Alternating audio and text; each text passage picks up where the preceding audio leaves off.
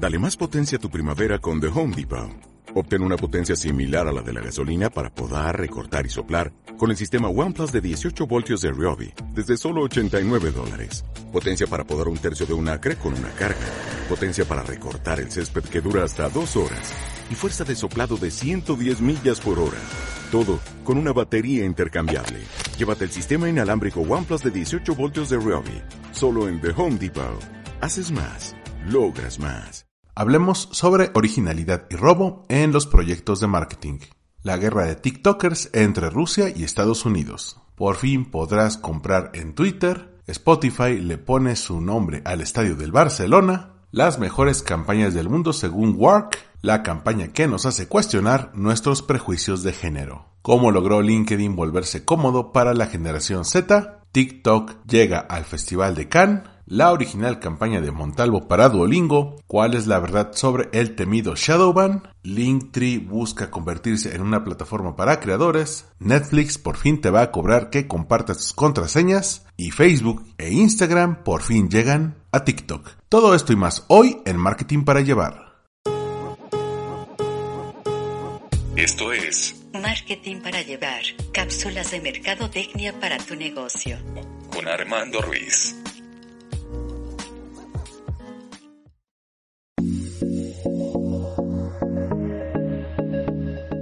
El episodio 166. Me da mucho gusto que te unas a esta comunidad de marketing para llevar, cápsulas de mercadotecnia para tu negocio y escuches este nuevo episodio. Yo soy Armando Ruiz y me puedes encontrar en Twitter, Instagram y TikTok, donde prometo ya ponerme a hacer videos como arroba armando-mkt y además puedes seguir a Marketing para Llevar en Twitter como arroba mkt para llevar. En Instagram también estaré subiendo los audiograms, pero no los episodios completos. ¿Por qué? Pues porque no puedes subir el episodio completo y es de más de una hora, entonces no siempre se va a poder. Sin embargo, te tengo unas noticias parroquiales. En las próximas semanas voy a ser un colaborador esporádico en una de mis publicaciones de marketing favoritas, que es Reason Why. Reason Why nos hizo una invitación a algunos profesores de la universidad en la cual doy clases, que es el Tecnológico de Monterrey, para platicar sobre temas de marketing. Entonces ya estoy preparando ahí unos textos para que, de ser posible, en abril puedan empezar a leerme. También para aquellos textos que no van a salir ahí, voy a reabrir el blog de All We Need Blog, en el cual vas a poder encontrar muchos de los textos que he hecho sobre marketing y voy a compartir algunos nuevos, no solamente ahí, sino también en mi perfil de LinkedIn y algunos, ¿por qué no?, en Medium. Además, si sigues el otro podcast que tengo, el de Wind Podcast, donde entrevisto cada semana a algún especialista de innovación, creatividad, marketing o emprendimiento, pues estoy preparando una nueva tanda de episodios como parte de esta temporada 8.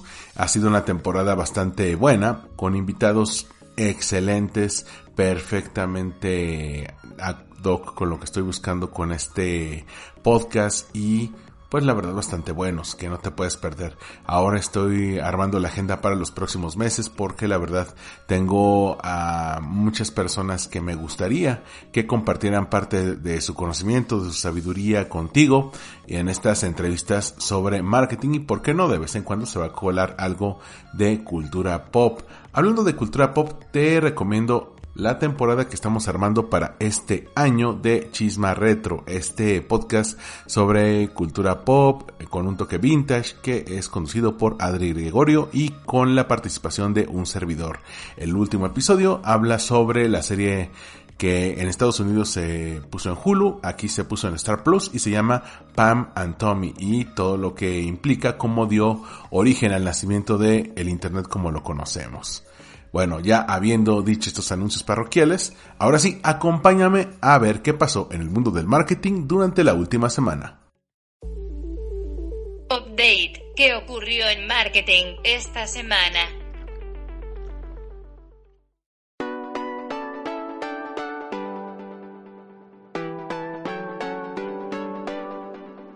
¿Cuáles son las mejores campañas del mundo en medios según Wark? Bueno, esta empresa ha dado a conocer por fin el ranking Media 100 de 2021, en el que recopila las campañas, agencias y marcas más premiadas y reconocidas por su excelencia mediática en el panorama internacional durante el año pasado, es decir, durante 2021. Este ranking anual se obtiene combinando los resultados de los programas de premios de medios globales y regionales más importantes de la industria. Así que así pueden encontrar cuál es el impacto de ciertas industrias en los medios, particularmente este año, el, año que pasó, la industria del gaming fue aquella que creció más, la industria de los videojuegos tuvo un crecimiento importante. Las mejores agencias del mundo en medios van en este orden.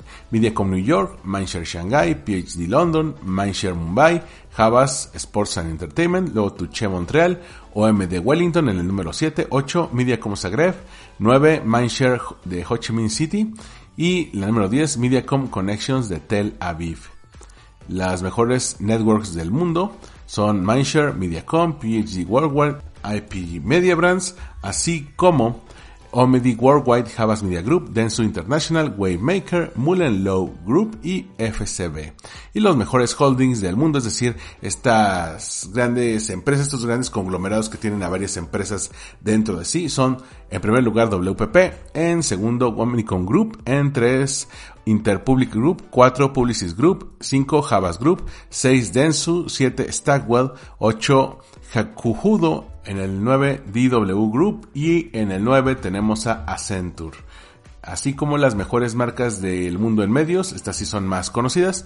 Número 1 Linfan Blue, 2 Pedigree, 3 Ally, 4 Volkswagen, 5 Dove, 6 Adidas, 7 Canam, 8 KFC, Kentucky Fried Chicken, 9 Burger King y número 10 Netflix. Así que ahí los tenemos. Los mejores anunciantes del mundo en medios son en este orden Unilever, AB InDev, el gobierno de Nueva Zelanda, Lenfan Blue, Mars, Volkswagen Group, Ally, BRP, John Brands y Procter Gamble. Y los mejores países del mundo en cuanto a medios son Estados Unidos en el número 1, 2 Reino Unido, 3 China, 4 Canadá, 5 India, 6 Australia, 7 Turquía, 8 Vietnam, 9 Francia y 10 Nueva Zelanda. Así ya puedes tener una idea de cómo pues fueron rankeando ciertas campañas que pueden ser decisivas para el mundo de los medios. La semana pasada que estaba buscando campañas sobre el 8M, la verdad no había encontrado una que sobresaliera. La encontré hasta esta semana y la trae el portal marketingdirecto.com y la retomaron varios medios de marketing a partir de ahí. Es una campaña que saca a la luz los prejuicios de género que están en la vida cotidiana. La agencia CBP Londres ha lanzado esta campaña que advierte sobre los prejuicios de género que están directamente emparentados con el universo laboral. La campaña de la agencia echa raíces en un estudio que pone de manifiesto que a ciertas profesiones, como por ejemplo eh, un CEO o una CEO o alguien que se dedica a la enfermería siguen adheridos como garrapatas persistentes a ciertos estereotipos de género. De acuerdo con este informe, para el cual CBP Londres puso bajo la lupa a mil padres de niños de educación primaria y a mil niños de entre 5 y 11 años, los prejuicios de género echan anclas en los más pequeños de la casa a muy corta edad. De hecho, 45% de los niños tienen el pleno convencimiento de que las enfermeras son siempre mujeres, mientras que el 22% asocia invariablemente la profesión de médico a los hombres. En la misma línea, 60% de los niños cree que un electricista o un fontanero son profesiones de hombres y 46% considera que los hombres son, en términos generales, mejores ingenieros que mujeres. Sin embargo, todavía hay un rayo de esperanza. 94% de los niños coincide en señalar que todos los niños y las niñas deberían de ser mm, de mayores aquello que realmente deseen. Y 82% cree que los niños y las niñas pueden ser igualmente buenos en las mismas cosas si se lo proponen. Por eso lanzaron esta campaña, que la voy a dejar en el hilo de Twitter porque gráficamente es hermosa se llama Imagine y es lanzada en colaboración con Creative Equals, con God Stuff Assembly y Open Media. Está integrada por varios pósteres que pusieron en las calles de Reino Unido para mover a los británicos a la reflexión sobre estos clichés de género. Mira, por ejemplo, uno dice en letras grandes, imagina un CEO y abajo en letras pequeñas, ¿es un hombre? O imagina, en otro anuncio dicen, imagina una feminista. ¿Es una mujer? Eh, toma en cuenta que esto está en inglés y en inglés pues no está tan marcado en los pronombres de género. Entonces en imagine a CEO, no ponen un género ahí, o imagine a feminist. Y dice a woman, es una mujer. Un tercer anuncio dice, imagine someone crying in the office. Imagina a alguien llorando en la oficina. ¿Es una mujer? O imagina a alguien en, un, en una mesa directiva. ¿Es un hombre? Imagina a alguien eh, yéndose temprano de trabajar para recoger a sus niños. ¿Es una mujer? O imagina a nurse, imagina a alguien que se dedica a enfermería. ¿Es una mujer? Eh, y eso lo ponen y está a la vez respaldado con algunas cifras que se ven en letras muy pequeñas una vez que ya llama tu atención este anuncio que está hecho para MUPIs, es decir, para, para buses, la gente puede leer con más detalle y unirse a la conversación. Esta campaña que a la vez va a estar unida con otro tipo de opciones. Por ejemplo, vas a poder comprar un libro para colorear que puedes comprar en la página web de CBP Londres. Está orientado a que los padres hablen con sus hijos sobre los roles de género. Y también va a tener una pequeña parte de filantropía en la cual se van a dar algunos de estos ingresos a organizaciones que buscan combatir estos estereotipos de género. Te voy a dejar toda la información en el hilo de Twitter y también en mi cuenta de Twitter, arroba armando-mkt. Ahí subí una, eh, una imagen con al menos seis anuncios de esta campaña para que le puedas echar un vistazo. La agencia Accenture crea un grupo de trabajo dedicado completamente al metaverso. Este se va a llamar, o más bien ya se llama, Accenture Metaverse Continuum y está encabezado por David Droga y Paul Dougherty ya habían mencionado en su informe de tendencias que el metaverso es un factor de cambio fundamental, pero es la primera vez que ya vemos a una agencia establecer un grupo de trabajo fuerte. Digo, habíamos visto algunos que hacen como un equipo nomás para investigar, pero estos ya buscan tener como su área fija porque es algo que se va a desarrollar mucho en los próximos años. Eh, Accenture Metaverse Continuo. Así que sí, ya vemos a las agencias poniendo eh, un pie en el metaverso. Esta campaña me fascinó y está hecha en México orgullosamente. Rara vez hablo de una campaña mexicana, pero en este caso es de la agencia Montalvo, una de las mejores que tenemos en el país. Está a cargo de Pepe Montalvo y se aventaron un 10 con su campaña para Duolingo, esta aplicación en la cual tú puedes aprender otros idiomas, particularmente puedes empezar con el inglés, pero realmente hay para varios idiomas.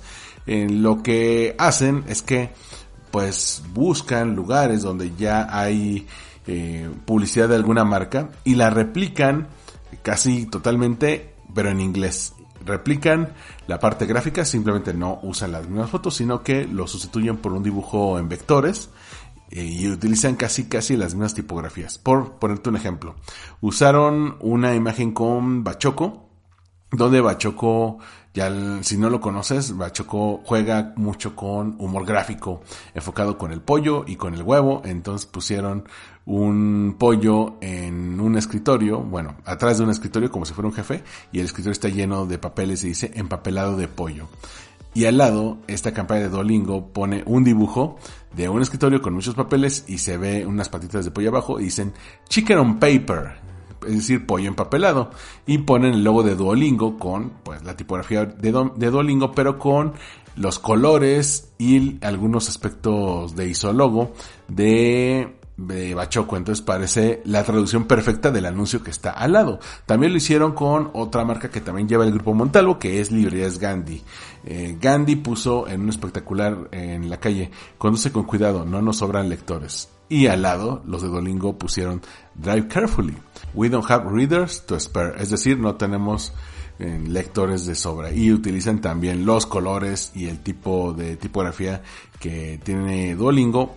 Esta campaña me comentó el mismo Pepe Montalvo que fue un trabajo en equipo dirigido por Jimena Flores, que me parece que es la directora creativa de esta campaña quiero en algún momento abordar un poco más. Ya le mandé la invitación a Pepe Montalvo para que en algún momento pueda unirse a platicar de esto en Win Podcast, no solamente de esta campaña, sino en general de su plataforma de emprendimiento, porque él ha trabajado en agencias como Sachi y Sachi, después se animó a sacar su propia agencia y muchos de los clientes que conoció en Sachi Sachi con el mismo Gandhi, después se los llevó a la agencia Montalvo y lo demás es historia. Bueno, te voy a dejar algunas fotos en el hilo de Twitter para que te des una idea de la campaña que estoy mencionando. Por fin ya estuvo suave. Netflix te va a cobrar una tarifa adicional si compartes tu cuenta con personas que no vivan en la misma casa.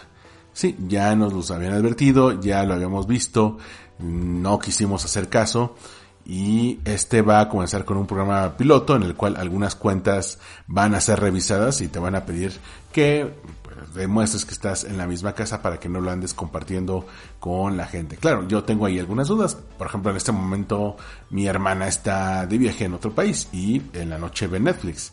Entonces también la van a multar y eso que está de viaje o le van a cobrar un extra.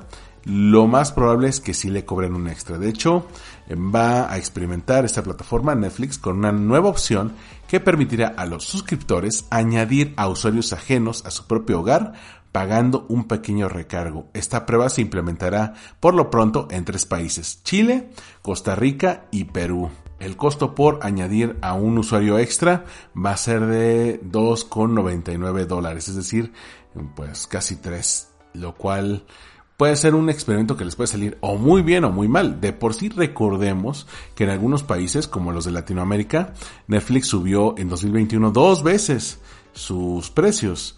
Mientras que llegaron otras plataformas como Disney Plus, que hizo un combo con Star Plus. Entonces por lo que estás pagando en Netflix puedes tener en Disney y Star o en el caso de HBO que tienen los precios quizá los más bajos del mercado y el catálogo no está nada mal. Que podría ser que la gente esté tan ávida de ver las series y películas de Netflix que diga, sí, voy a pagar un extra, o la gente puede llegar a decir, esto es un abuso, ya no voy a tener más Netflix porque me quieren cobrar por todo. Esto es la primera vez que nos toca ver que ya una empresa quiera cobrar por este tipo de cosas. Digo, Spotify lo había hecho, lo había intentado, pero había formas de darle la vuelta, ¿no? Ahí tenemos el Spotify Duo o el Spotify Family, pero Netflix es la primera vez que una plataforma de video lo llega a hacer que haría yo si fuera la competencia? Diría, no, pues tú lo puedes ver si lo puedes compartir con tu familia, lo puedes tener en todos tus hogares. Es la mejor manera de posicionarse como una marca diferente y no tanta caña como lo está haciendo Netflix. Y Spotify le pone la marca al Camp Nou. Por fin, Spotify llegó a un acuerdo con el Fútbol Club Barcelona y se convertirá en el primer title partner en la historia del club. ¿A qué me refiero con title partner? Que le van a poner su nombre, el nombre de la marca, al estadio que siempre habíamos conocido, al estadio del Barcelona como el Camp Nou. Ahora se va a llamar Spotify Camp Nou tras esta alianza firmada entre la plataforma y el club para las próximas tres temporadas. Además, Spotify aparecerá en la parte delantera de la camiseta del primer equipo masculino y femenino a partir de la temporada 2022-2023 y para las siguientes tres temporadas. La empresa patrocinará también las camisetas de entrenamiento de ambos equipos durante el mismo periodo. Esto no es algo nuevo. Hemos visto que varios equipos pues ceden el nombre de sus estadios para que los lleguen a utilizar algunas marcas. Ahí tenemos el caso del Staples Center, que es de una marca de artículos de papelería.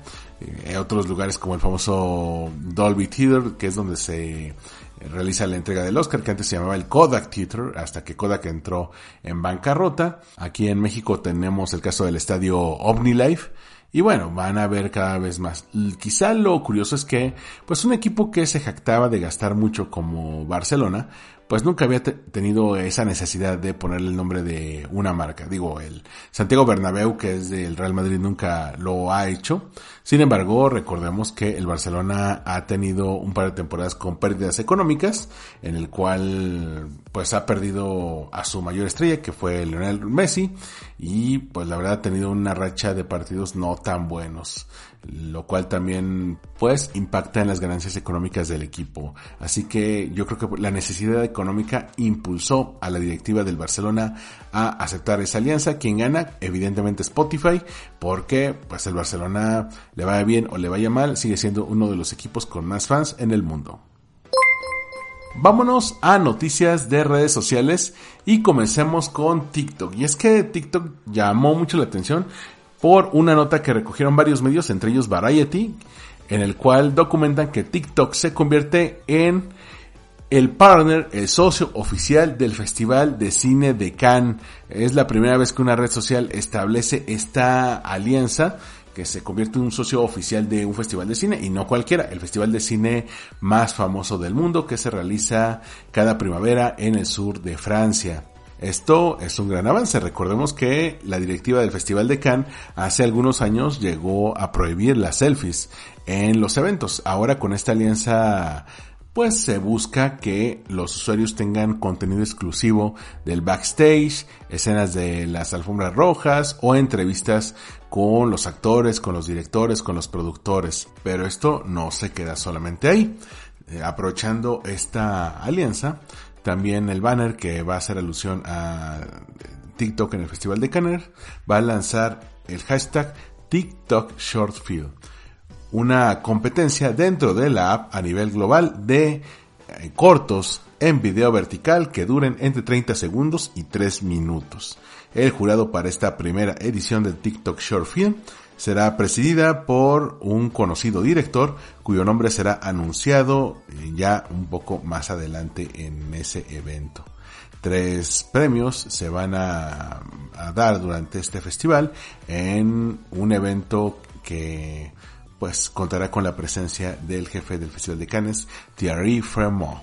Dato curioso, ni YouTube, ni Vimeo, ni Snapchat, ni Pinterest, ni mucho menos Facebook ni Instagram buscaron ser partners. Sin embargo, TikTok dijo, bueno, si nosotros somos una plataforma de video, ojo, no somos una plataforma de coreografías ni de danza como muchos medios llegaban a decir, no, somos una plataforma de video en vertical y ya estamos apostando por nuevos formatos, nuevas formas de contar historias. Hemos crecido gracias a la capacidad de la gente de contar un mensaje, ya sea una historia, ya sea un chiste, ya sea algo que la gente quiera ver, ¿por qué no nos salíamos con un festival de cine?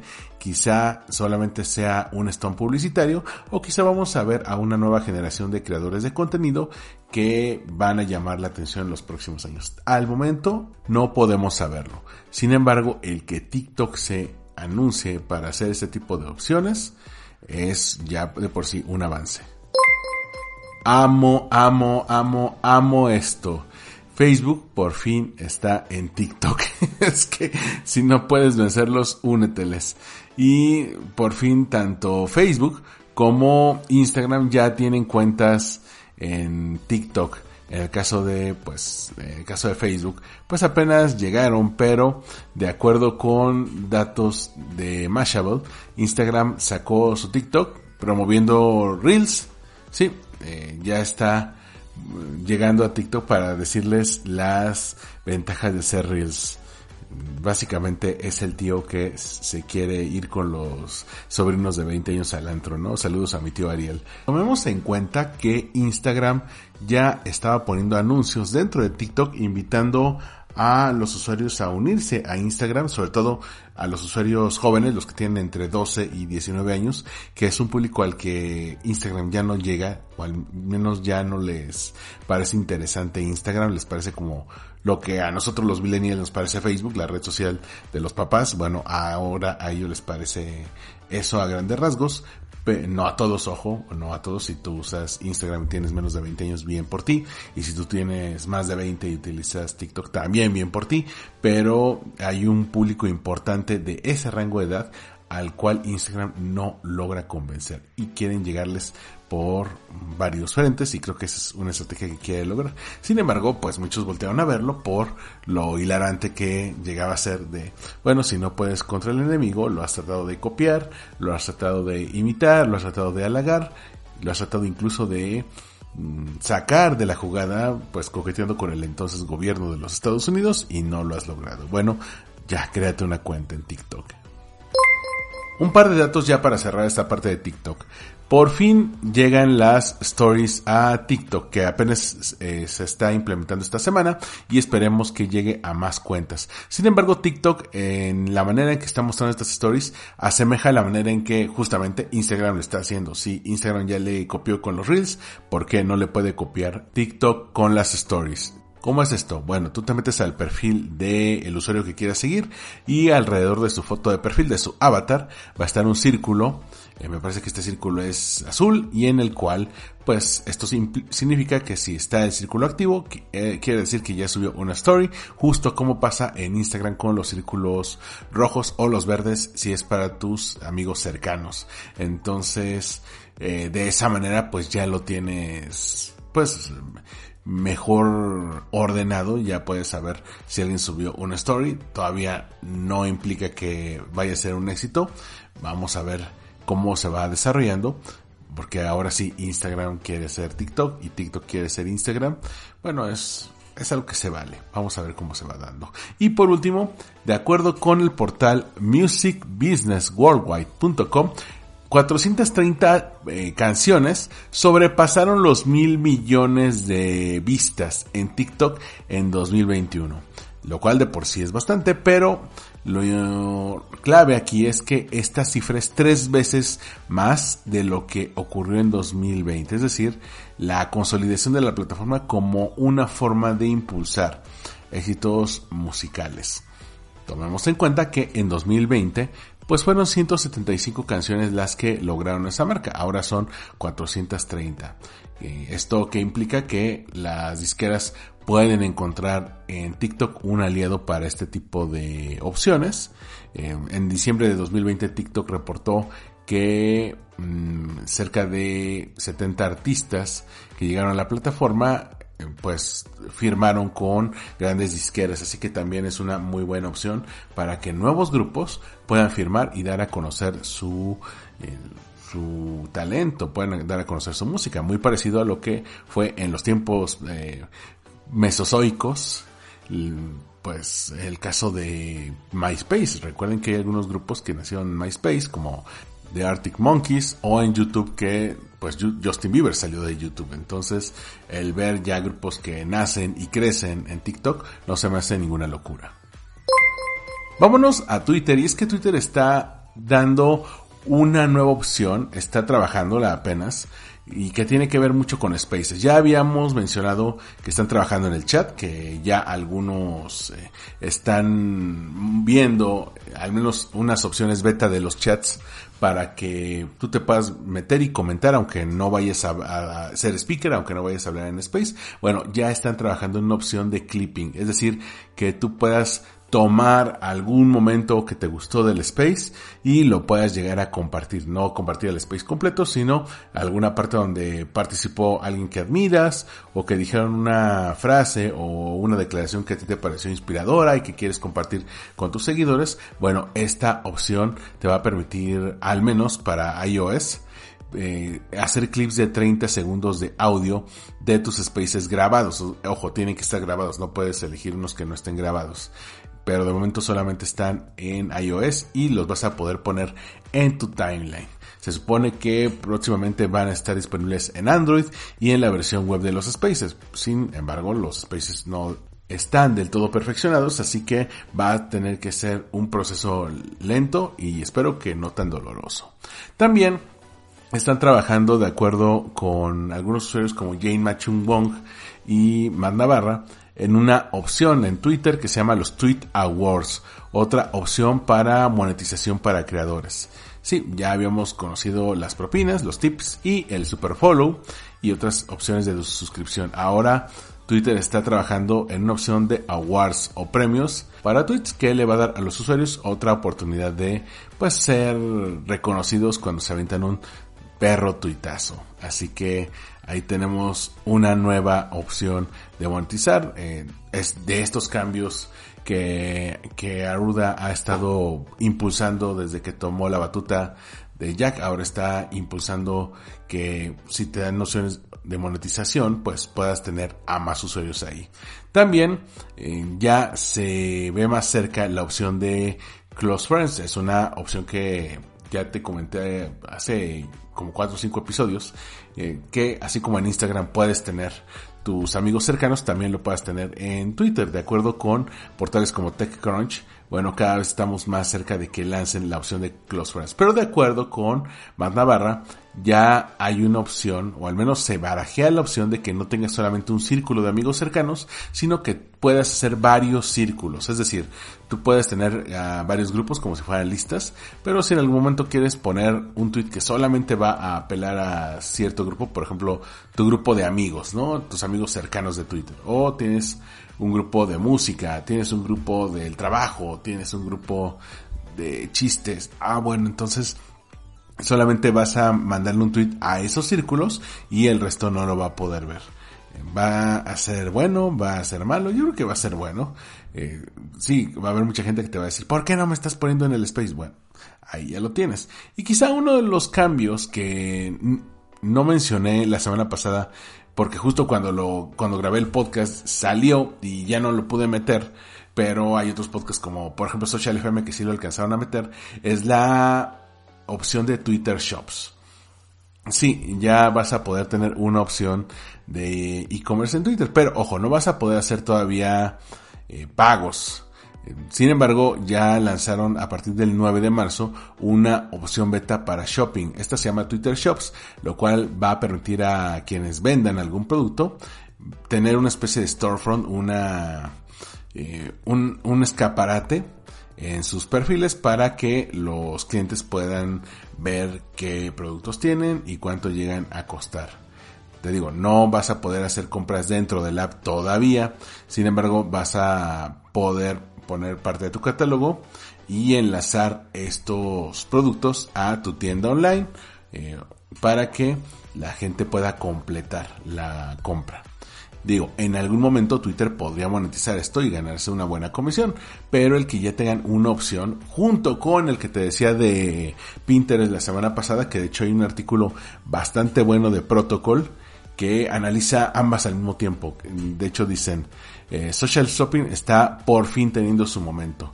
Tanto el caso de Pinterest como el de Twitter hablan de que las redes sociales ya todas o la gran mayoría están abrazando el social shopping como una opción fuerte, como una opción importante. A mí me gustaría ver qué se requiere, es decir, si necesitas tener una opción de perfil profesional, si un creador de contenido lo puede llegar a hacer, cómo puedes poner los módulos, de momento va a estar solamente en Estados Unidos y solamente para usuarios de iOS, entonces pues a los que estamos fuera de Estados Unidos y encima tenemos Android, pues tendremos que esperar un rato más. Pero imagínate a creadores que tienen su tienda, por ejemplo, estoy pensando en Pacaso, en el Doctor Netas, que tiene su tienda online y muchos de sus seguidores de Twitter son los que le compran. Entonces, que tuviera la opción ahí de ya poner todo su catálogo y que la gente pudiera comprar sería muy bueno. Y cuando yo lance mis tasas de marketing para llevar, ahí te lo voy a hacer saber. Sobre Instagram. Uno de los cambios importantes de esta semana en Instagram es que ya va a permitir asignar moderadores en los Instagram Lives. Sí, ya habíamos visto que se pueden unir cuatro personas en un live y de hecho esa ha sido una opción para los que graban podcast. No entiendo por qué hay gente que graba podcast del video en, eh, Instagram si hay opciones más sencillas de hacerlo, pero bueno, ahí llega a pasar como por ejemplo con la burra arisca que sí graban sus jueves, pero el audio, no siempre suele ser el ideal. Eh, lo cierto es que de acuerdo con información que recogen medios como The Verge, por fin van a poder agregar moderadores los live streamers que estén en la plataforma de Instagram. Van a poder eh, estos moderadores reportar comentarios, remover algunos eh, usuarios que estén viendo el stream, si en algún momento ponen comentarios ofensivos, e incluso pueden apagar comentarios de algún usuario en específico. Si dices, oye, pues no quiero que se vaya, pero pues callemos de un rato, también puedes apagar los comentarios. Entonces, sí, ya tienes ahí una nueva opción para que lo puedas hacer. Pero no es la nota más importante que salió sobre Instagram en la semana. De acuerdo con TechCrunch, Instagram está echando a andar nuevas herramientas de seguridad para los padres. De hecho, eso ya lo anunciaron también en su perfil de Twitter, ese que lleva Adam Mosseri. el miércoles de esta semana eh, anunciaron un nuevo set de herramientas diseñadas para proteger a los usuarios más jóvenes, sobre todo porque se ha dado mucha crítica desde el año pasado sobre que la compañía no hace lo suficiente para proteger a sus usuarios más vulnerables. Los padres, abogados y estudiosos de tecnología han estado haciendo muchos llamados a que por fin se tomen cartas en el asunto. Para por fin ponerle un stop a esto, Meta introdujo algo llamado el Family Center, un hub de herramientas de seguridad que los padres van a poder incluir para controlar qué están viendo sus niños, así como qué están haciendo en las apps de la compañía, comenzando con Instagram. También tiene un nuevo set de herramientas de supervisión, lo cual va a permitir que padres y tutores puedan tener cierta transparencia sobre los hábitos de los eh, usuarios más jóvenes. Estas herramientas les van a permitir monitorear cuánto tiempo pasa un niño dentro de la app, estar actualizados sobre las cuentas que acaban de seguir o que están siguiendo y quién los ha seguido y además recibir notificaciones sobre cualquier cuenta que hayan reportado. Estas herramientas están en Instagram en los Estados Unidos y se espera que lleguen a la plataforma virtual, a la de realidad virtual de Meta más adelante. Y sí, esta es, digamos, la noticia de la semana en cuanto a Instagram. Vámonos a redes misceláneas. Por un lado, Pinterest ya va a dar nuevas opciones para compartir videos en las cuales los creadores van a poder exportar el contenido de video a otras plataformas, particularmente a Instagram Stories, que es lo que lo que más estaban pidiendo. Para ayudar a los creadores de Pinterest llegar a una audiencia mucho más amplia en social media, la compañía lanzó una nueva característica para sus idea pins. Este nuevo formato de pins en formato de video muy parecido al de TikTok que nació a finales del año pasado. Y ahora Pinterest menciona que los creadores van a ser capaces de descargar y compartir los idea pins en otros canales sociales incluyendo Facebook, Instagram y otros. Esto busca que Pinterest llega eh, a ser más competitivo que TikTok y otras experiencias de video corto en formato vertical. No solamente son videos, sino también una mezcla entre stories y video.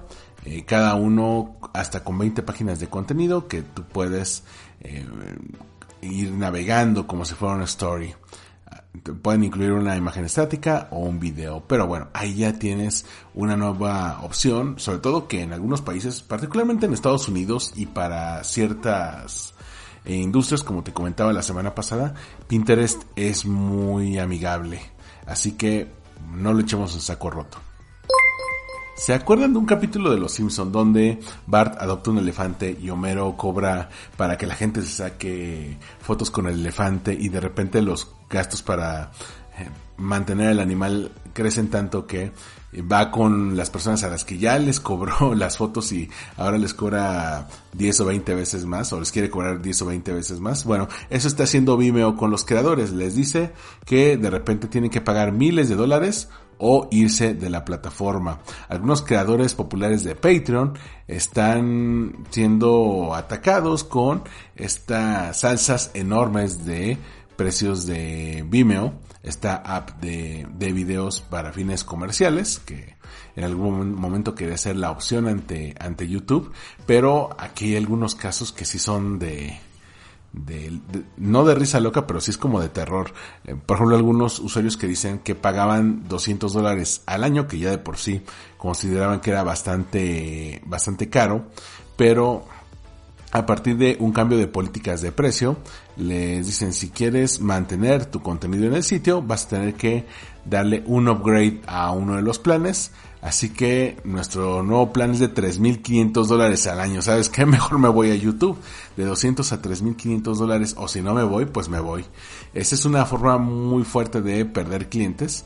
Y el que un portal, en este caso de Verge, eh, traiga este tipo de notas. Y no solamente eso, ahí estamos viendo el caso, por ejemplo, de Channel 5, del canal 5 de Estados Unidos, en el cual se le empezaron a borrar videos y le pedían un plan pro de 7 mil dólares. Entonces, con estos 7 mil dólares al año y también vendría con un upgrade y una migración hacia Vimeo, bueno, tomando en cuenta que este cuate estaba en Patreon, bueno, eso es totalmente un abuso. Creo que es quizá la forma en la que Vimeo se propone perder clientes y de una vez ganarse una muy mala fama en redes sociales. Facebook está desarrollando nuevas herramientas para poner a prueba el eh, contenido, las herramientas de contenido, de manera que puedan proteger a los anunciantes para que sus anuncios no aparezcan junto con contenido no deseado. Por ejemplo, posteos sobre políticas, tragedia o violencia. Así lo que buscan es que no se relacione el contenido de ciertos anunciantes con este tipo de posteos y que también esto puede afectar negativamente los resultados de los anuncios. La compañía estará comenzando a probar estos nuevos controles eh, de anuncios en el segundo semestre del año y se supone que los presentarán a principios de 2023 se menciona, de acuerdo con información de Meta, que se van a enfocar primero en los mercados de habla inglesa para esta primera fase de pruebas y eh, durante el próximo año Meta va a expandir estos controles que incluirán los anuncios que aparecen dentro de las stories, los feeds de video, la página de explorar de Instagram y más. Además, están planeando eventualmente expandir los controles a otros idiomas. Todo esto para 2023. Sí, ya están tomando cartas en el asunto, sobre todo que eh, Facebook particularmente ha sido eh, tierra fértil para este tipo de retórica dañina, entonces no queremos que los anunciantes digan no quiero que pongan mi posteo junto a un posteo de la ala conservadora de Donald Trump, quiero tener también eh, voz y voto en donde me van a poner, ¿no? A fin de cuentas estoy pagando. Snapchat está eh, echando a andar una nueva característica que permitirá a los creadores crear auténticas experiencias de realidad aumentada en algunas eh, locaciones, en algunos puntos clave dentro de sus comunidades. Esta nueva característica se llama Custom Landmarkers, que les va a permitir también crear eh, en algunos puntos, por ejemplo en tu tienda o en algún parque, em, y alguna experiencia de realidad aumentada que va a poder ser accesible con Lens Studio. La compañía dice que esto permitirá hasta a 250 mil creadores de Lens construir nuevas experiencias que mejore la manera en que los usuarios exploran. Por ejemplo, imagínate no solamente como ocurre en los museos de realidad aumentada, sino también que en tu negocio lo puedas llegar a hacer. Sí, ya van a permitir que cada vez más personas aprovechen la mayor ventaja que siempre ha tenido Snapchat, que es la realidad aumentada y que había estado de capa caída durante mucho tiempo. Instacart, esta empresa enfocada en e-commerce, cuya cabeza fue en algún momento directora de, tecnología de Facebook, entonces pues tiene amplia experiencia en esto, lanzó una nueva característica llamada Shoppable Receipts, es decir, mm, recetas comprables o recetas que puedes llegar a comprar, en la cual los creadores van a poder enlazar listas de compras, listas de compras de ingredientes a los videos de TikTok. Sí, eh, por fin anunció Instacart el 16 de marzo que va a tener esta opción de Shoppable Receipts en la cual eh, se va a integrar algunas cuestiones de TikTok. Eh, así algunas marcas como Delish o Country Living van a poder también meter sus e-commerce ahí. ¿En qué consiste? Imagínate que ves un video de TikTok de alguna receta y quieres hacerla, pero pues a lo mejor el video pasa tan rápido que no pusiste atención a los ingredientes. Bueno, ya van a poder enlazar no solamente a una página con la lista de ingredientes, sino a una página donde vas a poder comprar estos ingredientes. Así ya vas a, a poderlos tener cerca de tu casa y aprovechar, eh, acortar esta curva en la cual tú ves una receta, se te antoja, dices la puedo crear y tienes que anotar todos los ingredientes y luego ver dónde los compras y luego que te lleno. Eh, acórtalo y en cuanto ves el video tienes la opción de, al menos en un par de, de, venues, en un par de lugares de retail, comprarlos inmediatamente y ya ves si te llega ese día, si te llega el día siguiente, pero que Instacart ya tenga esta nueva opción, navegación dentro de la tienda e integración con TikTok, ya habla de que TikTok está dando un paso más allá para que la gente pueda comprar sin necesidad de que sea dentro de la app. Linktree es esta aplicación que no nos explicaremos su éxito de no ser porque Instagram no te deja poner enlaces. Bueno, más que en la bio. ¿Qué ocurre? Que a lo mejor tú quieres poner enlaces de todo lo que haces siendo un creador de contenido. Y pues en el caso de Instagram solamente tienes un enlace. ¿Qué puedes hacer? Linktree te permite hacer un árbol de links en el cual vas a poner todos los enlaces de todas las plataformas en las cuales tienes presencia. Por ejemplo, tenemos el link tree aquí de marketing para llevar, que lo puedes ver en el Twitter y en el Instagram y ahí están los enlaces a todas las plataformas en las cuales está el podcast y tú puedes elegir la ideal. Bueno, ¿por qué estoy mencionando esto? Porque muchos no utilizan Linktree y eh, hay una entrevista del portal Protocol con eh, el CEO y cofundador de Linktree, Anthony Zakaria, en la cual habla del estado de la Creditor Economy y cómo ellos se tienen que profesionalizar, cómo no solamente es un receptáculo de links, sino que ya tienen que entrar a cuestiones de Creditor Economy. Y el primer gran paso que tiene en mente es agregar bios de usuario, es decir, no te quedes solamente en los enlaces, sino agrega una bio para que también se pueda convertir en una plataforma como las otras que has tenido. Por supuesto que la entrevista es un poco más grande. Aquí ya mencioné algunos números, como que tienen 23 millones de usuarios a nivel mundial. Y además hay unos 250 grupos en la plataforma que eh, tienen una identidad propia cuando se, se loguean en esto, ¿no? También está consciente como diversos tipos de creadores de contenido van a usar el Linktree de manera diferente. Él menciona que no es lo mismo como lo hace alguien que se enfoca en videos a alguien que puede ser un músico o puede ser una estrella en Twitch, ¿no? O un gamer. Cada uno va a tener su propio, su propio plan. Y por eso quieren expandirse no solamente de un ámbito individual, sino a un ámbito de creadores y a un ámbito de empresas que puedan tener también su propio Linktree. Te voy a dejar la entrevista completa en el hilo de Twitter. Y por último, para hablar de el elefante en la habitación sobre Creditor Economy e influencers. ¿Cómo funciona el famoso shadow banning? ¿Qué es el shadow banning? Es hasta el día de hoy todavía lo podemos mencionar como un secreto a voces o como un rumor sin confirmar por parte de las redes sociales en el cual te mencionan que si tienes ciertas características o cierto comportamiento en tus posteos, en, la manera en que los estructuras, en la manera en que aparecen ciertos elementos como el logo, pues las plataformas van a hacer que tus posteos le aparezcan menos a los usuarios y eso eh, aterra a muchas personas porque puede que ya les hayan aplicado el shadow banning, lo cual afecta, por ejemplo, el engagement o, afecta el conversion rate mm, porque simplemente la gente no está viendo sus posteos. El portal de Financial Times sacó un artículo firmado por Elaine Moore. Ella explica la verdad sobre el shadow banning y dice que es más complicado de lo que los influencers creen.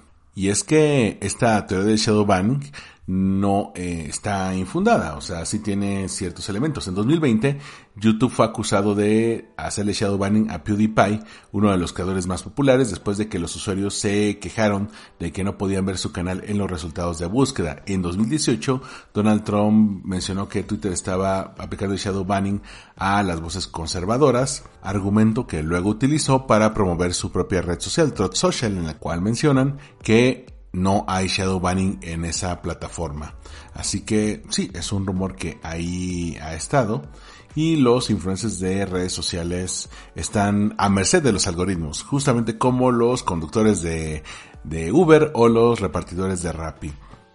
Así que este es un caldo de cultivo perfecto para las teorías de la conspiración y por supuesto también tienen miedo de que esta falta de promoción a través de shadow banning haga que los deals que firman con las marcas también puedan verse en riesgo porque pueden tener esta penalización y no lo saben. por supuesto que ya han habido respuestas. En el mismo 2018, Adam Mosseri explicó que no había tal cosa como un shadow banning y después escribieron un post en el blog de Instagram sobre cómo trabajan los algoritmos de manera que pudieran disipar el rumor. Lo cierto es que hay muchos elementos que interfieren. Por un lado, las redes sociales estructuran sus algoritmos de tal forma que no les aparezcan todos los contenidos de un mismo creador de manera seguida, sino que sea más variado.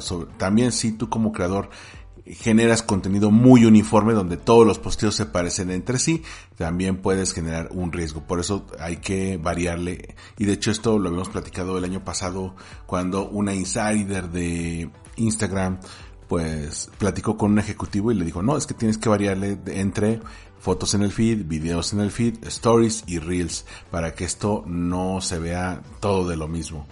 Y ahí además, bueno, el algoritmo puede hacer que eh, etiqueten algunos contenidos como monótonos o repetitivos y además la gente se puede aburrir, la gente puede ubicar tu cuenta como una que siempre hace lo mismo, siempre postea lo mismo, nunca le varía y eso lo puede hacer cada vez más aburrido y eso se puede reflejar en el número de interacciones que tienes por posteo. Es más complicado que eso, definitivamente. Eh, hay muchos factores involucrados, no es solamente que te pongan una penalización, sino también cómo estructura este contenido. Es la conclusión que la autora eh, menciona en este texto. Te lo voy a dejar para que lo puedas tener. Recuerda que el Financial Times te da tres eh, artículos de lectura gratis, así que si ya pasaste por tus tres te tienes que esperar hasta abril, pero me parece un buen punto de partida para entender por fin que Shadowban como tal, al menos no está oficialmente reconocido y muy probablemente no exista. Spotlight, temas para dar seguimiento.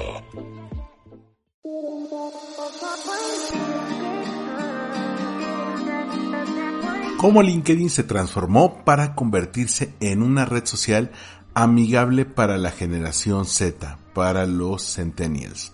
Si en algún momento te contaran que hay una red social que está ganando 200 usuarios por minuto y que estos usuarios están haciendo 9000 conexiones nuevas también cada minuto, además de que de ese pastel de nuevos usuarios una gran tajada es de la generación Z, probablemente estarías pensando en TikTok, pero te equivocas. Al menos esto es lo que dice James Ball en su columna The Observer que puedes encontrar en el periódico The Guardian, bueno, en su portal web. Él hace un análisis de cómo LinkedIn, esta red social totalmente profesional, pues se convirtió poco a poco en un pequeño oasis profesional para la generación Z. Y es que hay que tomar en cuenta ciertas ventajas que tiene LinkedIn. Se supone que cada minuto se están subiendo 4.500 vacantes o anuncios de trabajo y se estima que al menos 6 personas obtienen un trabajo cada minuto. Así que LinkedIn puede ser una plataforma que no es tan eh, tan serie C, ¿no? Tan B-list como, como en otros lugares. Y es que, mira, puedes acusar a LinkedIn de muchas cosas, pero de ser cool no es una de ellas. Cuando hablamos de una red social enfocada en el trabajo y además eh, que su propietario es Microsoft, pues quizá no te da la imagen más cool del mundo como si lo podría tener TikTok o Instagram. Además hay que tomar en cuenta que, pues, Microsoft tuvo su momento de gloria en los 90, entonces sí parece como algo del siglo pasado en algún momento. Eh, aún así, LinkedIn se las ha arreglado para evitar todas esas crisis que sí han pegado a todas las demás redes sociales menos a ellos. Hay que tomar en cuenta que LinkedIn es de las primeras redes sociales que surgieron. LinkedIn comenzó a gestarse en 2002, cuando otras redes sociales como MySpace o HiFi dominaban el mundo y todavía no llegaban las redes sociales que iban a dominar el panorama de manera permanente gracias a la publicidad, como ocurrió con Facebook y con Twitter. Bueno, LinkedIn sobrevivió a esa primera ola de grandes gigantes y es que la app tiene ciertas bondades que ninguna otra red social ha ofrecido hasta el momento. Por ejemplo, ayuda mucho que LinkedIn no necesita rastrear tu actividad en todo el sitio o en la app o en la web para venderte publicidad de manera invasiva para monetizar tu actividad en la misma plataforma. Realmente LinkedIn tiene claro en qué se va a enfocar. Se enfoca en trabajo.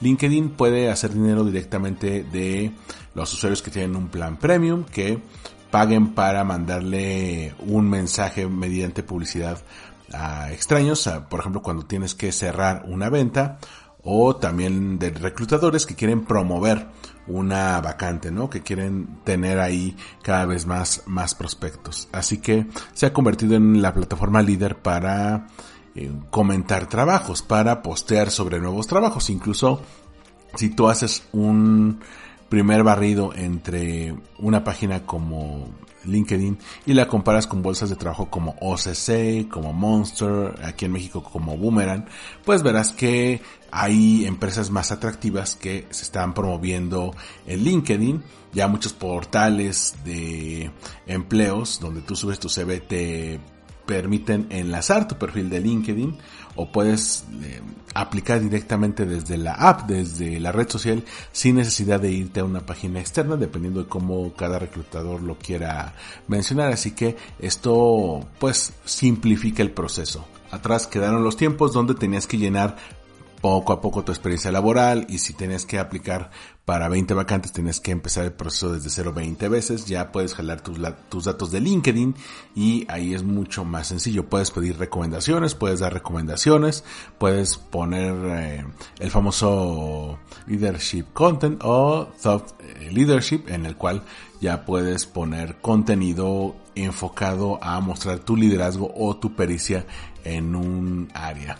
Pero a todo esto, ¿cómo llegan a la generación Z? ¿Cómo ha funcionado para pues seducir a los más jóvenes en una red social que a diferencia de todas las demás, esta no está tan marcada con un solo sector de edad. ¿Por qué? Porque la fuerza laboral constantemente está evolucionando. Sí, tenemos ahora llegando a los centennials, a los generación Z, pero también tenemos a todos los de la generación Y, los millennials, a los eh, generación X, luego los baby boomers, y todos están conviviendo, todos tienen perfiles en esta red social y es que los posteos que se dan en LinkedIn son muy diferentes a los que hay en cualquier otro lugar. Primero porque estos si se hacen viral, se van a hacer virales en otras redes sociales y casi siempre por las razones equivocadas. Por ejemplo, un posteo de LinkedIn que llegue a Reddit, e incluso hay foros de Reddit sobre estos posteos eh, mal hechos de LinkedIn, pero es muy curioso porque ya conforme cambia el panorama laboral, LinkedIn va evolucionando y se nota mucho. Por ejemplo, ahora vemos posteos sobre los retos a ante la etapa de recuperación, por ejemplo, gente que ya no está de acuerdo con la semana laboral de cinco días o que están experimentando con un modelo híbrido que combine home office con la parte presencial y eso se ve también en los posteos. Además de que han establecido ciertas dinámicas como por ejemplo el video CV, donde tú ya puedas tener tu CV en un formato de video. No siempre le sale, recordemos que en algún momento quisieron poner stories al estilo de Instagram, no le salió y las acabaron quitando. Pero hay mucho contenido que te puede ayudar y que puede ser aspiracional. Tienen también la parte de LinkedIn Learning, donde puedes aprender y pues eh, digamos pulir tus, tus skills para este tipo de opciones pero lo más importante es que es una red social profesional a diferencia de todas las demás eh, ya sé que he remarcado mucho esto pero ¿por qué es importante? porque en otras redes sociales donde digamos no hay tantas restricciones pues ocurre que hablan mucho de política de religión, de cuestiones delicadas y LinkedIn al contrario es una de las redes en las cuales los usuarios se autocensuran más porque quieren dar una opinión lo más profesional posible. No están de peleoneros como en Twitter o no están de exhibicionistas como en Instagram y TikTok. Tratan de mantenerlo lo más eh, serio posible, lo cual también esto lo hace más sencillo para los moderadores del sitio. Ya no tienen que andar viendo a millones de usuarios haciendo que el mundo se queme, sino que la gente trata de mantener una digamos, una buena imagen. Y así puedes detectar mejor a los que se están radicalizando o a los que están tomando algún tipo de tema. Pero si esto lo combinamos con un estudio que mencionaba que más del 90% de los estadounidenses que ven debates o leen sobre política no se sienten a gusto con las redes sociales, bueno, el que haya filtros que, que el mismo LinkedIn ya te permita eh, eliminar cualquier posteo que tenga que ver con política, hace que los de la generación Z también se sientan un poco más tranquilos de que este tipo de contenido, ya sea de izquierda, de derecha, del espectro político y de la parte de ese espectro que tú eh, favorezcas, pues no te va a parecer. Entonces nos vamos a enfocar en ser la mejor versión de nosotros mismos, ser lo más profesionales posible y ese es uno de los elementos clave que ha llegado a, a meter. Otros elementos que también pueden ayudar a entender por qué se vuelve cada vez más atractivo que otras redes que quieren pues establecer una conexión laboral es pues que agregaron una red de podcast, pusieron su opción de newsletters, eh, van a tener su opción de eventos y plataformas de video. También ya dan asesoría sobre los errores más comunes que puedes tener en el CV y cómo darles la vuelta. Y también se está convirtiendo en una plataforma de referencia para freelancers y creadores. Ya va a tener esta opción cada vez más amplia para que los freelancers también hagan suya esta plataforma y ha logrado lo imposible. LinkedIn es quizá la única red social que se usa casi de la misma forma por al menos cuatro generaciones que se dan cita en esa plataforma. ¿Por qué? Porque tienen todas las mismas herramientas y no está cargado más hacia un lado que hacia el otro. Y si vemos que muchos reclutadores están yendo a poner sus vacantes ahí, reclutadores de empresas buenas, de empresas atractivas, la generación Z evidentemente también quiere formar parte del juego. Eliminar juntas improductivas puede aumentar hasta 73% la productividad. Sí, lo teníamos que decir, se tenía que decir y se dijo. De acuerdo con el país semanal, eh, uno de los portales que tiene el país, un exceso de reuniones las hace improductivas. Dile eso a tu jefe fan de las juntas, aquel que es fan de las juntas que pudieron ser un mail. De acuerdo con un experimento del MIT, del Instituto Tecnológico de Massachusetts, señala que suprimiendo las juntas tres días a la semana, puedes aumentar un 73% la productividad y, ojo ahí, se reduce el estrés un 57%. Eso sí, para que las juntas sean efectivas, tienen que ser rápidas y muy enfocadas. Adiós a tus juntas de 6 horas. Yo todavía eh, tengo pesadillas con unas juntas que tenían algún empleo godín de revisión trimestral. Las juntas duraban, no les miento, 12 horas. No es que nos aventáramos de 9 de la mañana a 9 de la noche, es que las hacíamos en dos días, lo cual todavía era peor. Este estudio que te comento del MIT se propuso eliminar por completo las reuniones de 76 empresas de más de mil trabajadores durante varios días a la semana para comprobar cómo afectaba al rendimiento de los empleados con estos resultados tan sorprendentes. Imagínate aumentar tu productividad un 73% eliminando las juntas. ¿Cuántas empresas conoces que hacen juntas para todo? Que la junta 1 a 1, que la junta 1 a 3 y luego vamos a tener junta con jefe 1 y luego con jefe 3 y luego vamos a tener una junta para ver qué se va a hacer en la siguiente junta. Oye, espérate, no, no puedo vivir en juntas. Te digo, yo en alguna famosa consultora en la que trabajé, rompí mi récord de juntas diarias en una eh, jornada laboral de 8 horas más la hora de comida pues en esas ocho horas tuve siete juntas de una hora. Sé que han habido casos más extremos. Una amiga mía ha tenido creo que 15 juntas en algún momento, incluso juntas que se empalman porque tiene la Junta Nacional y la Junta Internacional. Entonces tiene que estar, como dicen por ahí, con un ojo al gato y otro al garabato. Pero ahora sí que no lo digo yo, no me hagan caso a mí, háganle caso al MIT. Eh, el eliminar las reuniones sí nos puede ayudar a enfocarnos en nuestro trabajo. Sin embargo, esto puede llegar a ser difícil. Hay varios especialistas que consultan aquí en el país para llegar a esto y es que tienen que estar enfocadas y para esto es importante seguir algunos consejos. Por ejemplo, una orden del día, una persona encargada de darle seguimiento a los temas de la junta, ponerle un horario eh, fijo. Eh, hay algunos hacks, por ejemplo, eh, Elio Herrera, el consultor de, de cuestiones laborales, él hacía juntas de pie eh, o en sillas periqueras. Gary Vaynerchuk, el emprendedor de Vayner Media, él hace juntas de 15 minutos. Si en 15 minutos no le puedes exponer el punto, y no pueden llegar a un acuerdo rápido, no sirve. Tienes que trabajar tu capacidad de síntesis. Incluso hay memes de gente haciendo planchas mientras están en juntas y dices, así te aseguras de que las juntas duren poco, ¿no? Entonces, de eso sí, eso sí sirve, tener una eh, orden del día, una persona que le dé seguimiento, que tengan un horario restringido, un horario fijo, que no se extiendan de ahí, que anoten los acuerdos y que los acuerdos se los hagan llegar a los involucrados. También que no andes eh, invitando a personas que no tienen relevancia en esa junta. Como dicen en mi casa, que no tienen vela en el entierro. Así que eso también ayuda a que se puedan hacer más efectivas. Te voy a dejar el link del portal ese moda de El País para que le puedas echar un vistazo y no me andes diciendo que a mí se me están ocurriendo estas cosas. No, es cosa del MIT. La guerra, no la guerra que se da entre Rusia y Ucrania, no, la que se da entre TikTokers de Rusia y Estados Unidos. Y es que te comentaba la semana pasada que TikTok decidió dejar de eh, eh, publicar videos de los TikTokers rusos, al menos mientras está ocurriendo el conflicto, y también que pues hubiera restricción sobre los videos que podían ver los TikTokers rusos, ¿no?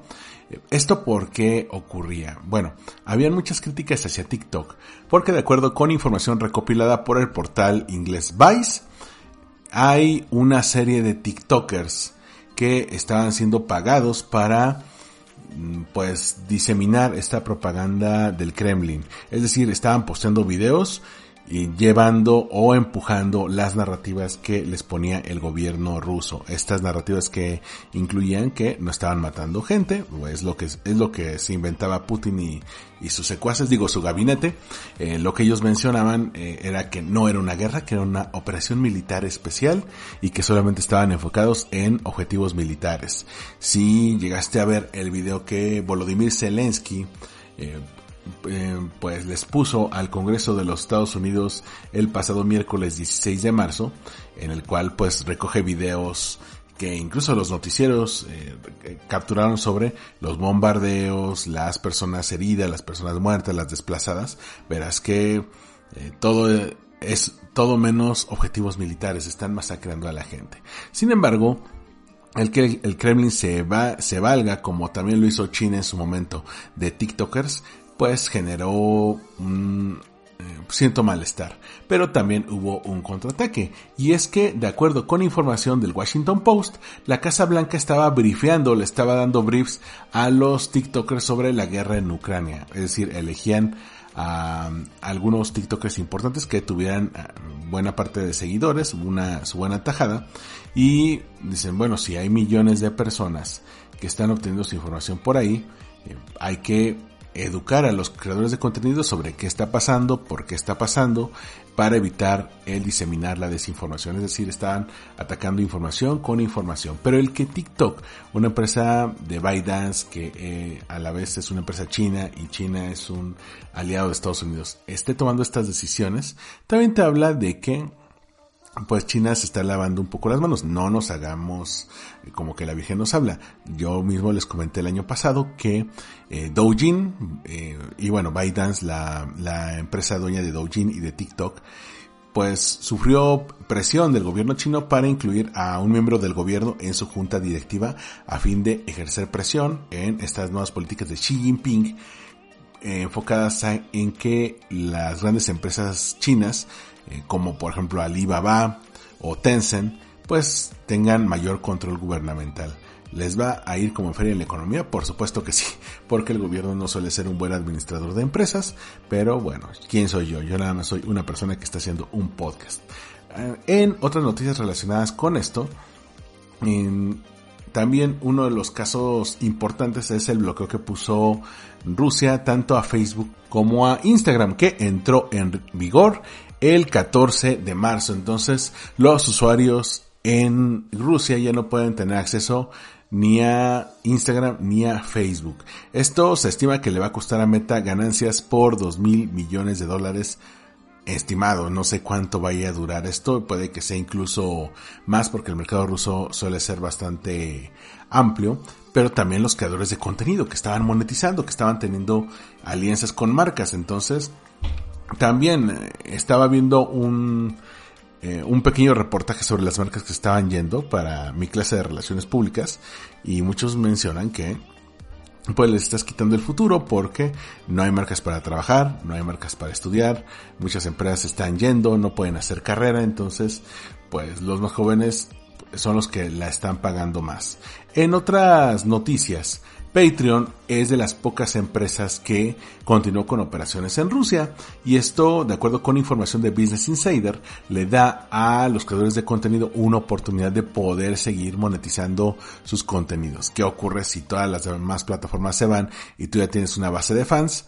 Pues te puedes mover a Patreon y ahí puedes eh, venderles directamente el contenido, ¿no? Digo, Patreon se está arriesgando. En algún momento se puede ir, pero hacer la única opción, creo que también les puede ayudar a no estar completamente ahogados. También uno de los eh, momentos más sorprendentes, la verdad es que a mí me sorprendió, es eh, uno que trae el portal Input sobre cómo Internet se había olvidado de Clubhouse. Y de hecho, pues Clubhouse ya está no enterrado, pero evidentemente ya no es el niño consentido de las noticias que era hace exactamente un año. El mundo se olvidó de Clubhouse, pero los rusos que están en contra de la guerra no. La aplicación de audio Clubhouse se ha convertido en un puerto seguro para aquellos que quieran hacer foros comentando su descontento con la guerra, las consecuencias de la misma y creando comunidad. Esta puede ser una gran oportunidad de Clubhouse para hacer algo que en este momento Twitter no puede hacer porque también puede estar bloqueado. Así que sí, aunque el Kremlin, de hecho, el Kremlin tiene todavía cuentas activas en Facebook, Twitter e Instagram, a pesar de que las está eh, prohibiendo de su propio país, digo, lo usa para fines de propaganda que aquellos que no quieran protestar, tomemos en cuenta que hay más de 10.000 personas detenidas por las protestas en las calles, bueno, personas que quieran protestar pero no quieran ser detenidas e irse a la cárcel, pueden utilizar Clubhouse como una buena alternativa. Y creo que esta es una de las mejores noticias que ha sacado Clubhouse en los últimos años porque yo estoy en contra de que se aísle porque evidentemente hay gente que está en contra de esto. También hay una gran mayoría que está aliada con Putin. El mismo Putin está consciente de esto y que le quieren poner al pueblo en su contra. Y eh, incluso ya llegó a mencionar que aquellos que, que lo hacen son traidores y que los rusos que están afuera del país eh, se quieren hacer pasar por occidentales. Esto ya es retórica, retórica de la más aburrida. Así que no les hagan caso. Yo creo que el que ya haya plataformas pocas, sí, pero en las cuales los usuarios puedan expresarse, monetizar, dar su punto de vista, crear comunidad en un momento en el que el gobierno está cerrando cada vez más oportunidades para comunicarse, creo que sigue siendo la mejor opción para que al menos ellos digan no estoy de acuerdo.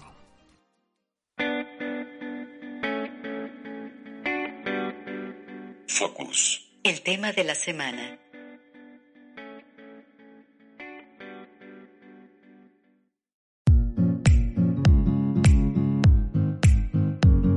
He de confesarte que en las últimas dos, tres semanas he estado un poco reticente a generar contenido nuevo. No solamente el podcast, sino posteos en mis redes sociales, videos, entrar a TikTok, a pesar de que ya eh, me han mencionado eh, alumnos y amigos que por qué no me meto a hacer este tipo de videos o alguna story y algo que me ha rondado la cabeza es qué tanto es original mío y qué tanto es robado. Por ejemplo, si yo encuentro un meme y posteo el meme, el meme me lo estoy robando. Si no conozco al dueño, si lo encontré en una plataforma agregadora de memes, me lo estoy robando. Tengo que darle el crédito a esa persona, a pesar de que esa no le dio crédito al creador. ¿Cómo ocurre esto?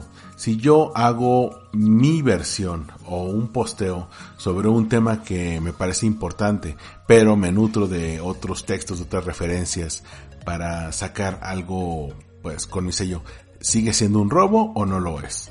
Por eso tuve que regresarme a los básicos, a ver quién me podría dar iluminación sobre ese tema y regresé con el maestro Austin Cleon, este publicista, escritor, autor que vive en la misma ciudad, en Austin, en Texas.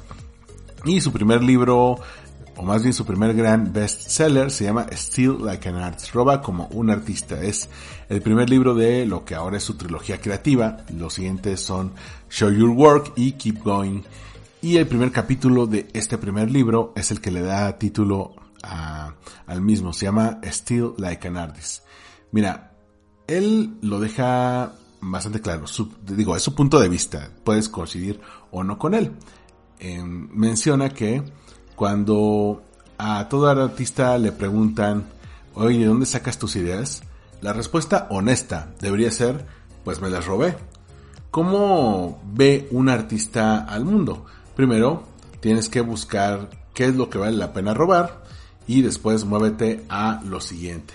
Tomemos en cuenta que este libro nace de esta frase de Picasso de los buenos artistas copian, los grandes artistas roban. Y a partir de ahí Austin Kleon empieza a disertar sobre pues que nada es original. ¿Por qué? Porque todo tiene al menos una referencia. Tenemos algún punto en el cual nos nutrimos de lo que leímos, de lo que vimos, de lo que escuchamos y a partir de ahí empezamos a generar nuestra propia versión del mundo. De hecho, él pone un ejemplo muy bueno. Si en este momento tú quisieras escribir el Quijote, así de memoria, con lo que sabes, con tu manera de hablar, pues no sería exactamente lo que Cervantes tenía en mente. Sería tu versión del Quijote. Por ahí dicen, bueno, muchas personas van a decir lo mismo que tú o van a hablar de los mismos temas que tú, pero nadie lo va a decir igual que tú. Solamente tú puedes tener tu sello, solamente tú serás tú, no hay nadie más. Así que eh, enfócate en ser tu mejor versión, la mejor versión de ti misma. De hecho, cuando mencionan que algo es muy original, algo es eh, un concepto que nunca habían visto, ya sea una película, una canción o un disco o un libro, lo más probable es que desconozcan cuáles son las referencias que tuvo el autor de la misma. Hoy en día, y es algo que me menciona él, nada es 100% original. Cada idea nueva solamente es una mezcla o un remix de una o más ideas previas que el autor o la autora tenían en mente al momento de hacerlo. No solamente tú, por ejemplo, eres una suma del material genético de tus padres. Eh, digo, tienes un poco de ellos, pero no eres exactamente ellos. Te puedes parecer más a uno o a otra, pero sigues siendo tú. Eh, una persona individual con su propio sello. De hecho, si nos vamos a lo artístico, tú eres una mezcla de las elecciones que tienes en tu vida. Ya sea la música que eliges, los libros que lees, las películas que ves, de todo lo que dejas entrar en tu vida y la suma de todas tus influencias. El escritor alemán Goethe decía que somos moldeados por aquello que amamos, así que, bueno, no lo podemos negar. De hecho, el artista es un recolector, es un coleccionista, no un acaparador, no un hoarder. Hay que tener cierta diferencia, tiene tener cierto criterio. Un coleccionista elige muy bien qué va a guardar y solamente algo que tiene mucho valor. El acaparador, el hoarder, pues agarra muchas cosas sin necesariamente que esto tenga un fin último. Dice, lo voy a usar para después y al final no lo usa, ¿no? Como aquellos que coleccionan latas o este tipo de cosas. De hecho, tú eres un promedio de la sociedad que te rodea o de la que te eliges rodear. Tú eres un promedio de las ideas de las personas que forman parte de tu círculo cercano. Tu ingreso es un promedio del ingreso de muchas de las personas que están ahí. De hecho, es una teoría económica interesante esto. Y evidentemente, tú eres, o tu forma de pensar, el resultado de el promedio de las ideas de las que te rodeas. Y por supuesto, esto va a influir en las ideas que produces. Por eso, nútrete de muchas cosas. Siempre lee algo, incluso ten libros y películas que no vas a leer o ver ahora, sino que las vas a tener para después, porque eso te va a poner tareas para cumplir. Ve a una biblioteca, rodéate de libros, busca películas que normalmente no ves y siempre ten una libreta para las ideas que te vayan surgiendo, para que no se te vayan a ir. De hecho, el engaño de la originalidad viene de que creemos que algo tiene que ser 100% original cuando realmente nada lo es. Si nos vamos a nosotros mismos, al origen, pues nadie nació con una voz, con un estilo, con todo ya mm, resuelto. No, es algo que tienes que descubrir conforme vayas creciendo. Y en el marketing no es la excepción. Todas las campañas que hemos visto tienen referencias de algún otro lado toman algunos elementos, toman algunos personajes, algunas influencias, el mismo cine, cuando vemos, por ejemplo, películas como la de Batman, tenemos que irnos a las películas que lo moldearon, a los cómics que tomaron como referencia, que a la vez estas películas y estos cómics también tuvieron referencias, simplemente que a veces perdemos el, rastro, ¿no? Nos quedamos con el producto actual, pero no nos ponemos a ver cuáles son sus referencias. Y eso muchas veces nos crea esa cejera de taller. Y también surge el error de oye, entonces no voy a crear nada, no voy a postear nada porque nada es 100% original. No, hay que tener su propio sello. Evidentemente, si vas a estar posteando cosas que generan otros y no generas nada con tu voz, pues esto no va a decir muchas cosas de ti, va a decir mucho de las cosas que compartes, pero también tienes que buscar tu sello, generar tu contenido, hacer los videos que quieras ver, hacer el podcast que quieres escuchar. Por eso yo empecé con marketing para llevar, para empezar. Y también tienes que generar las ideas, los posts, los textos, las imágenes que tú quieres ver. Y aquellas que digan lo mejor de ti. Tu yo profesional, tu yo divertido, tu yo que quiere hablarle al mundo. Por supuesto, en los proyectos de marketing vas a tener que encontrar tu sello, aquel sello que va a ser difícil de copiar, aquel sello que no se parece al de nadie más. Y pues todos empezamos con uno de los trabajos menos pulidos, menos hechos. Cuando empezamos con algo nuevo, con un nuevo proyecto, no nos va a salir perfecto de la noche a la mañana, pero es el primer paso y con la práctica vamos a ir cambiando, evolucionando, encontrando nuestra voz. Así que, como yo aprendí al final de leer este libro, no te sientas mal si en algún momento sientes que no eres 100% original. Nadie lo es pero solamente tú vas a poder hablar con tu voz. Solamente tú vas a poder encontrar tu estilo y comunicarlo. Diferente al estilo de muchas otras personas que quizá vayan a decir contenidos similares a ti, pero nadie lo va a decir como tú lo estás diciendo. Así que adelante, aviéntate, ponte a crear y compárteme el contenido que generes para inspirarme también.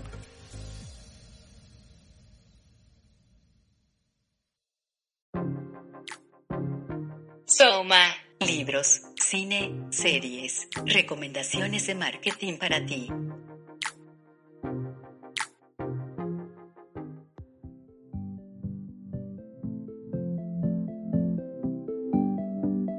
Wow, qué episodio, la verdad. Y bueno, tocan las recomendaciones de la semana. El primer eh, video que te voy a recomendar es de un canal de YouTube que acabo de encontrar que es de Javier Ibarreche, de este TikToker que habla de cine. Es un canal que no actualiza tan seguido, pero los 8 o 9 videos que ha sacado son fantásticos. El canal se llama Yo te lo comparo, en el cual él toma dos eh, series o dos películas o dos conceptos que normalmente no tendrían nada que ver y compara los pros y contras de cada uno y genera un contenido que hace mucho que no lo había visto. Particularmente me atrapó uno sobre eh, Michael Scott de The Office comparado con la reina Isabel II de The Crown. Cómo uno puede ser un líder y otro no. Pero contrario a lo que piensan, él defiende la tesis de que Michael Scott es mejor líder que la reina Isabel II y los argumentos que va dando son bastante convincentes. Así que te voy a dejar este como primera recomendación.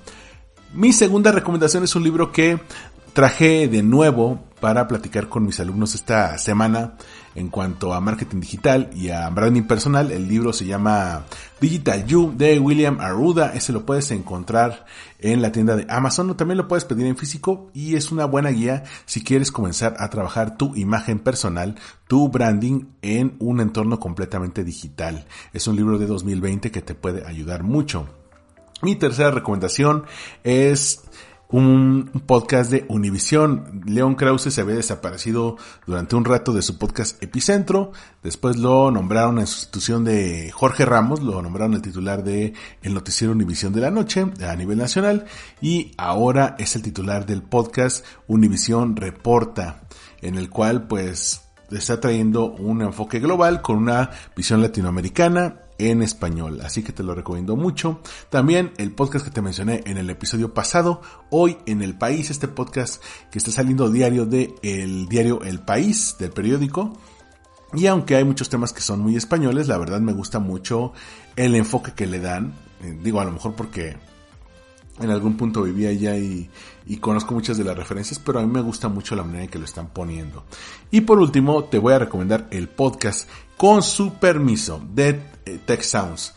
Ya a principios de este podcast te había comentado que Tech Sounds estaba innovando en el sentido de que crearon un estudio de podcast, le permitían tanto alumnos como profesores entrar de lleno en la producción, ya sea detrás en el panel de control como productores o como locutores. Sin embargo, uno de los problemas, una de las áreas de oportunidad que tenían es que pues subían los episodios solamente en las páginas internas del TEC, lo cual hacía que si tú estabas en alguna plataforma, pues no tenías forma de escucharlo.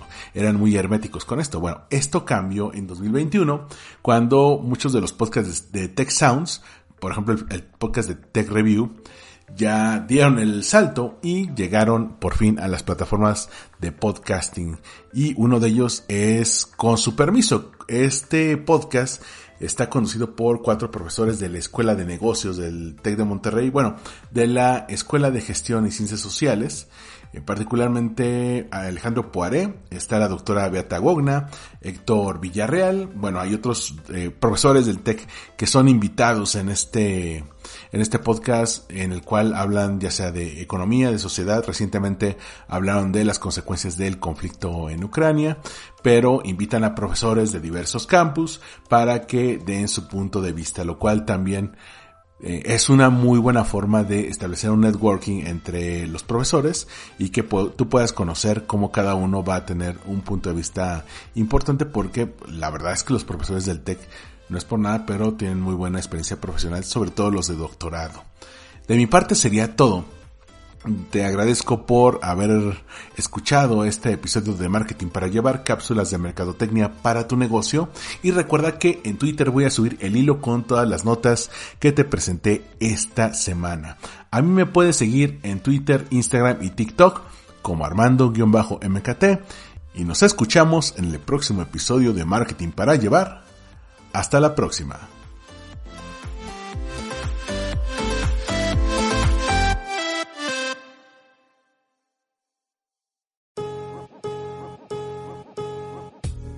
Gracias por escuchar. Marketing para llevar. Síguenos en redes sociales como arroba mkt para llevar. Una producción de Olvin Iris Blog.